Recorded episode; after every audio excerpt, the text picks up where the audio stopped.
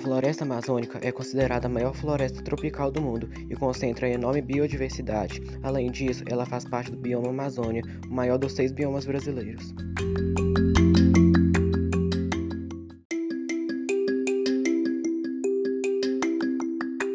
Atualmente, a Amazônia vem sofrendo vários impactos ambientais, principalmente pela ação do ser humano. Uma maneira de evitar isso é praticando o consumo consciente.